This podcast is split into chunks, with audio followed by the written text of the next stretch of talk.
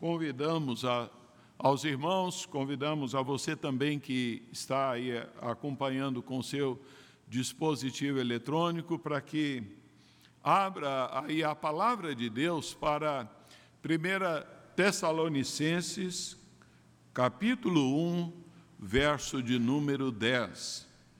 Primeira carta de Paulo aos Tessalonicenses, capítulo 1, o verso de número 10. Nós leremos esse verso aí para a nossa meditação nessa manhã. Nos diz aí a Escritura: E para aguardardes dos céus o seu Filho, a quem ele ressuscitou dentre os mortos, Jesus, que nos livra da ira vindoura. Pai querido, nós te agradecemos por tão preciosa palavra que o Senhor nos traz. Queremos lhe pedir, Senhor, agora que tu estejas trazendo nossos pensamentos cativos, ó Deus, a esta palavra e move o nosso coração, ó Deus, para que é, ele acolha esta verdade e que por ela, ó Deus, nós sejamos lavados e transformados. É o que te pedimos em nome de Jesus. Amém.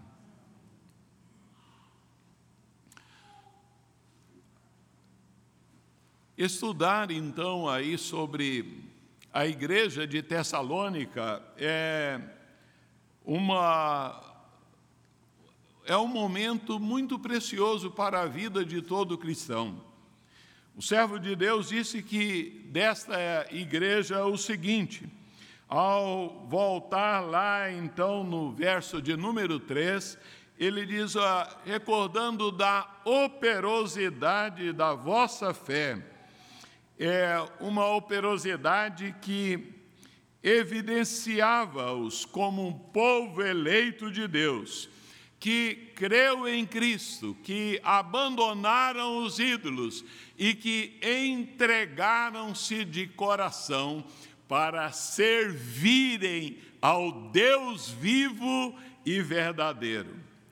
Pela abnegação do amor deles, tornava assim tornava-os um povo exemplar, entusiasmado e colocava ah, ali em prática a palavra do Senhor, ao mesmo tempo que, por causa deste amor abnegado, eles partilhavam, eles proclamavam a boa nova do Evangelho. E ao mencionar aí a firmeza da esperança, fazia deles um povo esperançoso que aguardava a volta do Senhor Jesus Cristo. Antes do apóstolo Paulo chegar a essa igreja de Tessalônica para ali levar o evangelho a esse povo, é, eles eram pessoas sem esperança e como nos diz o apóstolo Paulo lá na carta aos Efésios, sem esperança e sem Deus no mundo. Porém, agora eles receberam uma viva esperança. Aqueles é, convertidos a Cristo eles tinham a maravilhosa graça do Evangelho implantada nos seus corações, na vida deles, mas além disso, eles possuíam uma esperança gloriosa que inundava ali os seus corações. Uma das coisas mais preciosas sobre a esperança cristã é que ela segue indefinidamente, então, por toda a nossa caminhada. A salvação em Cristo, ela não diz apenas a nossa vida presente, ah, mas ela é, também ela aponta para o futuro. E é relevante é, aqui é, notarmos que o apóstolo Paulo e Silas, no curto tempo que eles estiveram naquela cidade ali, eles não apenas ah, ajudaram e foram instrumentos para trazerem aquelas pessoas das trevas da, do pecado para a luz do Evangelho do Senhor Jesus, como também lhes ensinaram ali fielmente a, as verdades do Evangelho acerca da volta do Senhor Jesus, da vinda gloriosa do Senhor Jesus. Isso é então surpreendente. A preciosa verdade de que Cristo Jesus, que nasceu lá em Belém da Judéia, é, haverá então de voltar e nós podemos aguardar o retorno maravilhoso do Senhor Jesus. O apóstolo Paulo ele foi fiel em apresentar esta esperança aos cristãos primitivos. É, de modo que, é, neste verso de número 10, o apóstolo Paulo está lembrando que a igreja de Tessalônica, não apenas eles haviam abandonado seus ídolos, estavam servindo a, a Deus, mas eles aguardavam dos céus a volta gloriosa do Senhor Jesus. E assim nós podemos ver nesse verso que o apóstolo Paulo nos traz profundas verdades do Evangelho. A primeira delas é a necessidade de aguardar com expectativa a segunda vinda de Jesus Cristo. William Hendrickson, um servo de Deus, ele ah, preceitua que não se deve perder de vista o pleno impacto do verbo aguardar. Esse verbo ele significa uma espera feliz, uma espera com paciência e confiança. O verbo aguardar é, significa uma expectação mantida, estável, em conexão com a esperança da manifestação do Senhor Jesus Cristo. Não é apenas crer mentalmente que o Senhor Jesus vai voltar, mas muito mais que isso, é estar aguardando, é estar preparado para recebê-lo é estar preparado para a volta do Senhor Jesus.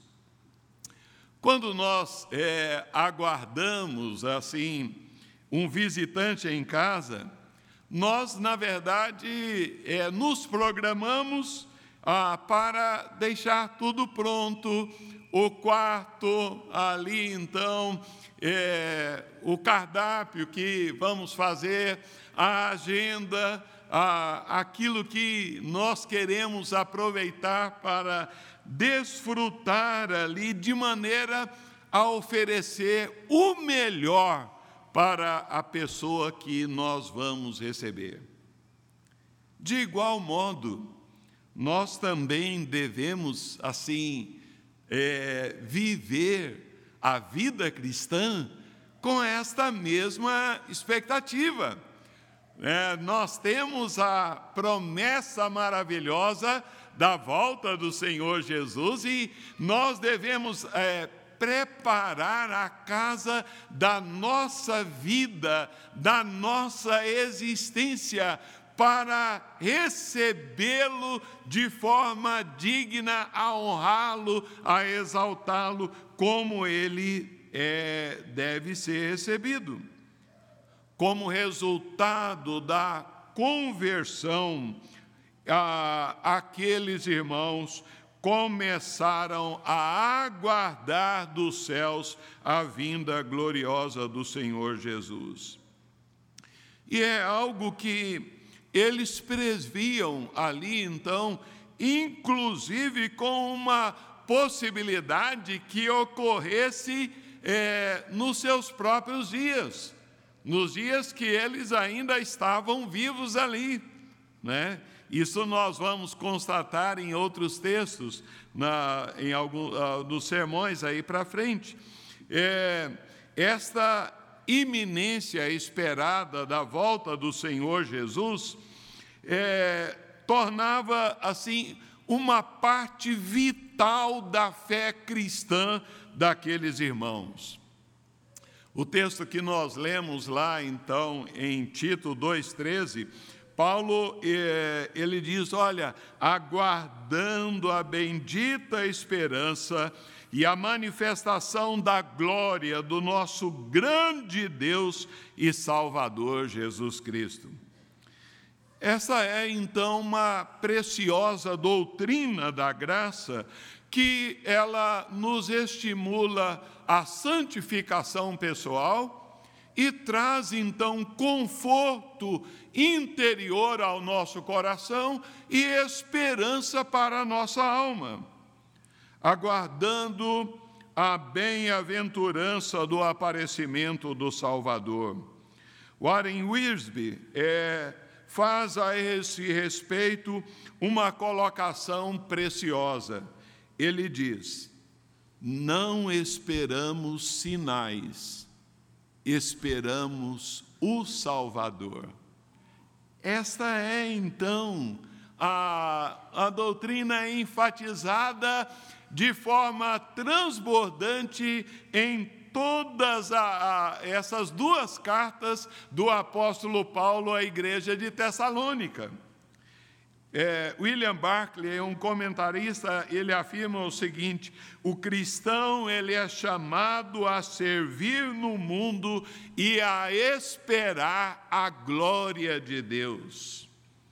De modo que o pensamento chave aqui é de esperar alguém cuja vinda foi antecipadamente anunciada. É a, a conotação aqui é aquela expectativa que ah, ficam ali então um pai, uma mãe aguardando no momento ali então em que ah, é, uma mãe grávida vai dar à luz o momento do nascimento ali do bebê, né? Um momento encantador e é ah, de modo que o tempo presente aqui é, do verbo aguardar indica uma ação contínua que era desenvolvida na vida diária daqueles irmãos. Leva-nos a ideia de que eles viviam momento a momento, olhando para os céus, aguardando que hora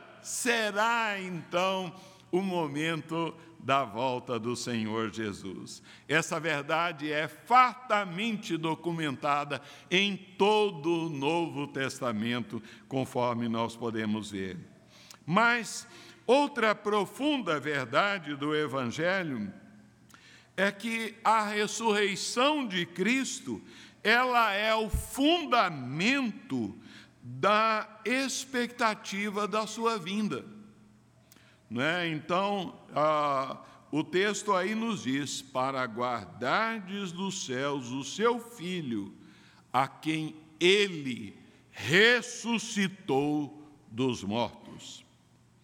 A menção da ressurreição, ela é colocada aqui, então, com o intuito é, proposital mesmo de é, destacar a, a ressurreição de Jesus, o fato da ressurreição de Jesus, como é, base fundamental da esperança cristã, da volta do Senhor. A garantia da segunda vinda do Senhor Jesus é a sua ressurreição.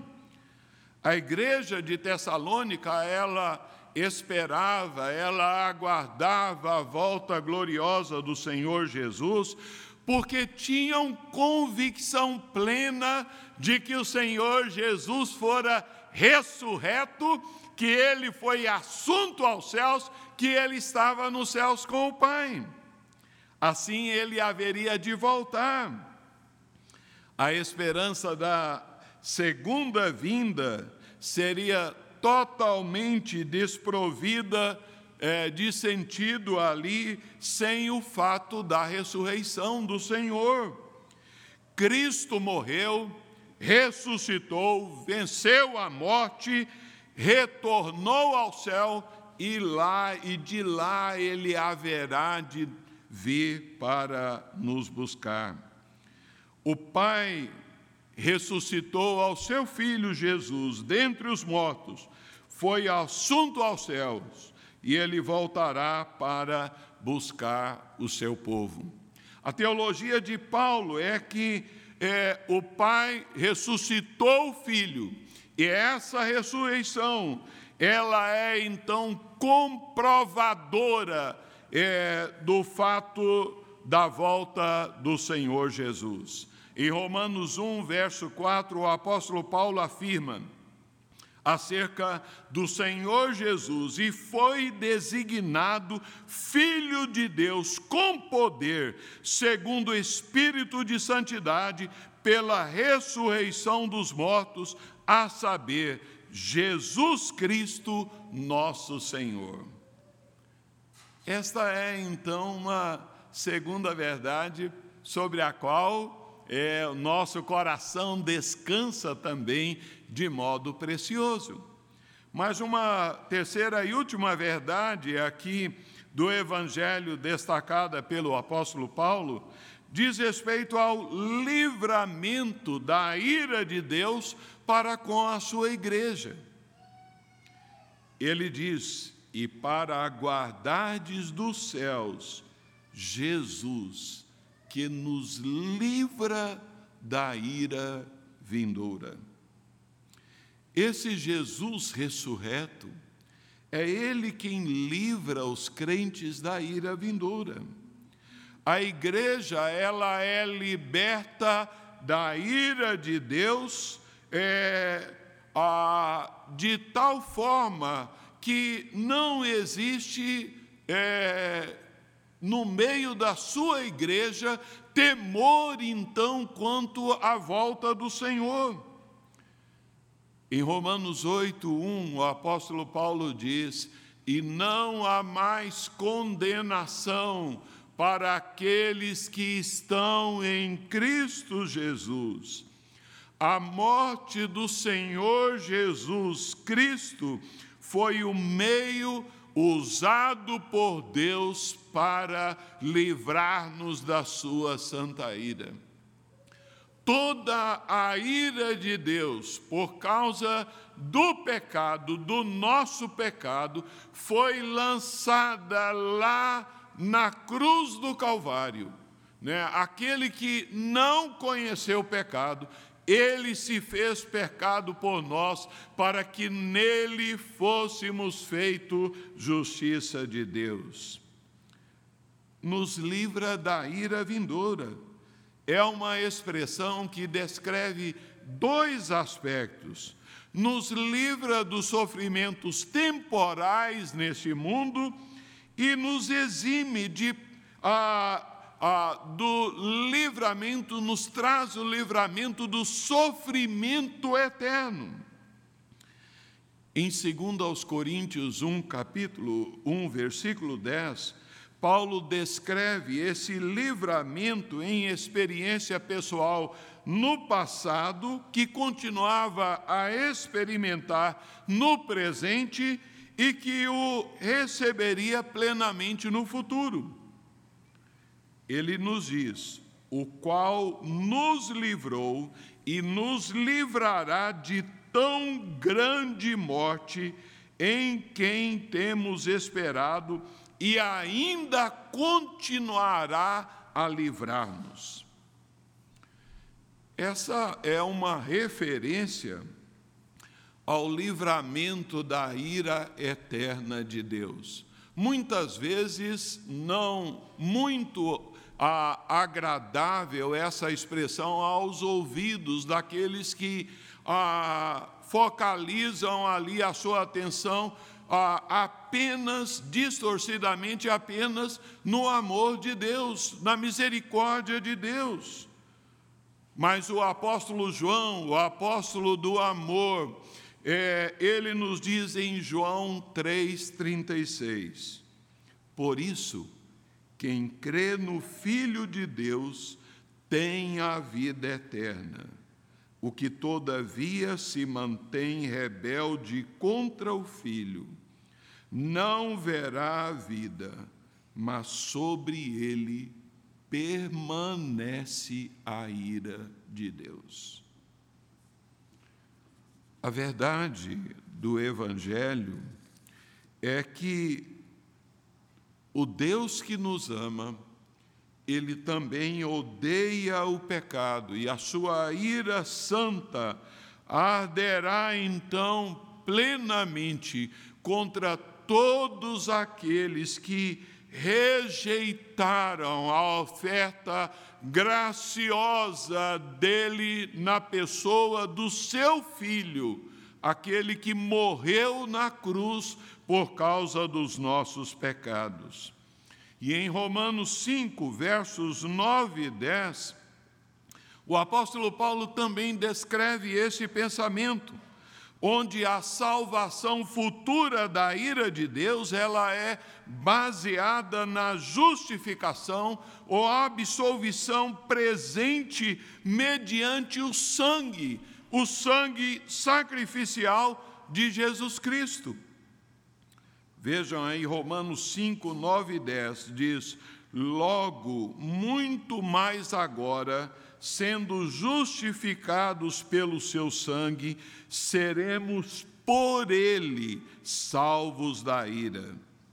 Porque nós, quando inimigos, fomos reconciliados com Deus mediante a morte do seu filho, muito mais estando já reconciliados, seremos salvos pela sua vinda. Que coisa maravilhosa! A obra de Jesus realizada lá na cruz do Calvário nos proporciona livramento do juízo, porque a ira de Deus foi lançada lá na pessoa do Senhor Jesus. É Jesus que nos livra do castigo ah, que está então reservado àqueles que ah, não creem em Jesus Cristo. Para aqueles que estiverem despreparados para a segunda vinda do Senhor Jesus, esse dia será um dia de trevas e não de luz, um dia de desespero e não de esperança um dia de, de uh, juízo e não de salvação, um dia de desespero, de angústia. Mas aqueles que estão confiantes no Senhor Jesus, que uh, o acolheram como Cordeiro de Deus, que tira, que lava e purifica o seu pecado, eles então desfrutam ah, desta segurança. Paulo usa aqui a palavra ira, significando não uma emoção sentida por Deus, mas sim as medidas desagradáveis que são tomadas por Deus contra os pecadores e contra todo o pecado. A ira de Deus não é um orgulho ferido, não é uma explosão de fúria emocional caprichosa, mas é então a ira santa de Deus diante da maldade, da pecaminosidade. a ira de Deus, ela é sempre dirigida contra o mal e não é arbitrária e sem princípios. No Calvário, há dois mil anos atrás, Cristo nos livrou ali da ira vindoura e libertou-nos, trazendo a todos aqueles que confiam em Jesus a, a paz é, acerca deste livramento. De modo que é, não tenha dúvida, um dia de julgamento se aproxima, um tempo em que Deus julgará o mundo pecaminoso. Os tessalonicenses que viveram há tanto tempo atrás, chegaram à gloriosa verdade, eles reconheceram que Jesus havia morrido por eles, e eles descansaram e desfrutaram dessa libertação provinda pelo Senhor. A ira de Deus se revelará no dia do juízo, e só há um meio de escapar da ira de Deus é confiando na pessoa de Jesus Cristo. Este é um breve versículo que, na verdade, traz-nos doutrinas muito importantes. A verdade da segunda vinda de Jesus, a maravilhosa verdade da ressurreição do Senhor a salvação que Cristo comprou-nos é, com a sua morte na cruz, proporciona-nos este livramento. E eu pergunto aqui, você sabia que o Senhor Jesus, em se fazer homem, em ser humilhado, vivendo como nós e morrendo ali na cruz do Calvário, ele sofreu a ira é, de Deus em lugar do pecador. Cristo morreu pelos nossos pecados, diz a Escritura. Você é, está seguro do livramento da ira de Deus? Você já apropriou de Jesus como Senhor e Salvador da sua vida?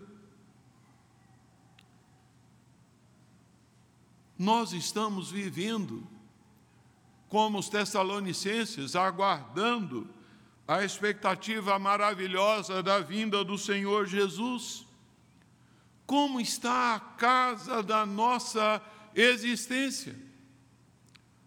Não sabemos o dia da volta do Senhor, mas devemos estar com a, a, a, a casa da nossa vida limpa, ornada, preparada a, para a volta do Senhor Jesus.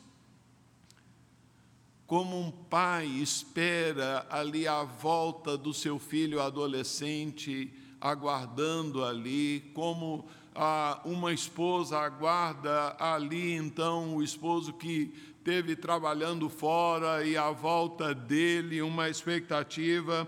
Aqueles cristãos aguardavam a volta com, do Senhor Jesus com tamanha expectativa. É, será que nós estamos fazendo o mesmo? Será que nós estamos vivendo, aguardando a volta do Senhor com grande expectativa. Você tem crido nesta verdade é, da volta do Senhor Jesus e está preparado para encontrá-lo?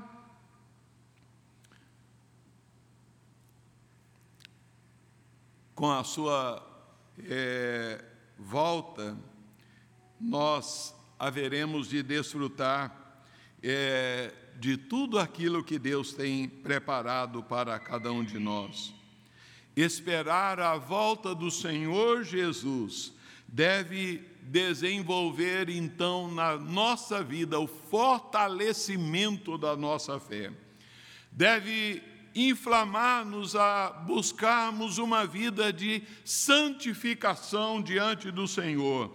Deve ser um estímulo para que nós estejamos fazendo como Paulo, levando então a, a, outros a mensagem do Evangelho, para que eles também saiam das trevas do pecado e venham e desfrutem da luz do Evangelho do Senhor Jesus.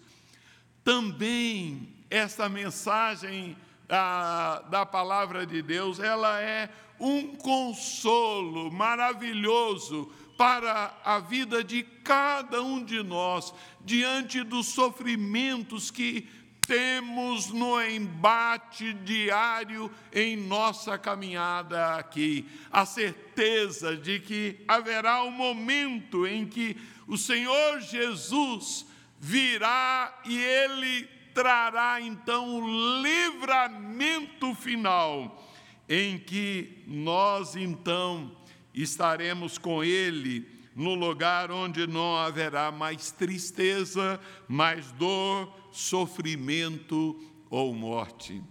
Essa é então a, a expectativa e a Bíblia, ela nos afirma acerca da verdade desse juízo final e como nós devemos estar preparados. Que Deus assim nos abençoe. Amém, irmãos. Nós vamos